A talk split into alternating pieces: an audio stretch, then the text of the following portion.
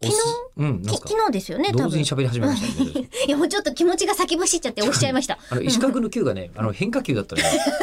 うんあの、右ピッチャーがカーブ投げる時の手首のひねり方で、一回俺に向いてたのに、ゆり子さんに向かって球振ったんだじゃよあ私だぐらいに、うん今ちょっとかかった犬になりましたけれども、はえっ、と、その押すっていうものに対しての、はい。押す論と押される論みたいなの、はいはいはいなんとなく言葉に我々もしたじゃないですか。ででも冷私はね静に考えると、ん吉田さんがこう、私たちを納得させてくれた押す論って、うん宇野さんから聞いたっていう宇野論そうね。で、ラジオネーム、ポルカさんの話にうん答えてる、ねそうそうそうそうで、ポルカさんの言うところで言うと、私はオスプロであると。うん。ね、あのちなみにすっごい好きなんだけど、あのお酢ってさ、う飲んで美味しいっていう楽しみ方あるじゃないですか、はい、ビンスムリエって方いるんですよ いいお酢を教えてくれるそうなんですかこれがこちらがブルーベリーのお酢ですみたいな方いらっしゃるんえー、ですスムよ、ねまあお酢ムリエですよリエ おスムリエ お。酢ムリエです、ね、おスムリエお。酢ムリエってさどっかのさルミナリエみたいな。そうそうそうそうめっちゃ光っていそう。非常に商店街とかを賑わかしていそうなんだよね、うん、でお酢ムリエの話ですけどで、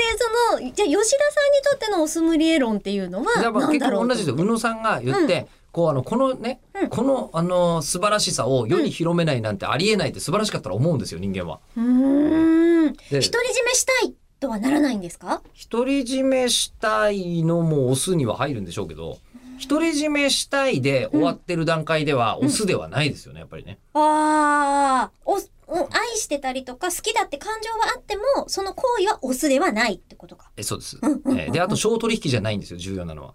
ほど小取引ではない。ういうことつまり推しの人がうんうん何かをこちらにしてくれるから押すんじゃないんですよ。してくれようとくれまいと関係ないんですよ。